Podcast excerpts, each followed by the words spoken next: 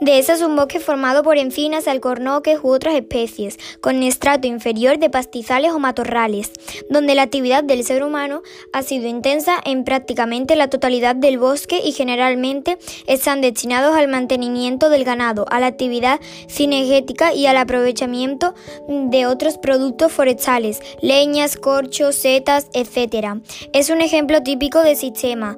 y típico de la zona occidental de la península ibérica.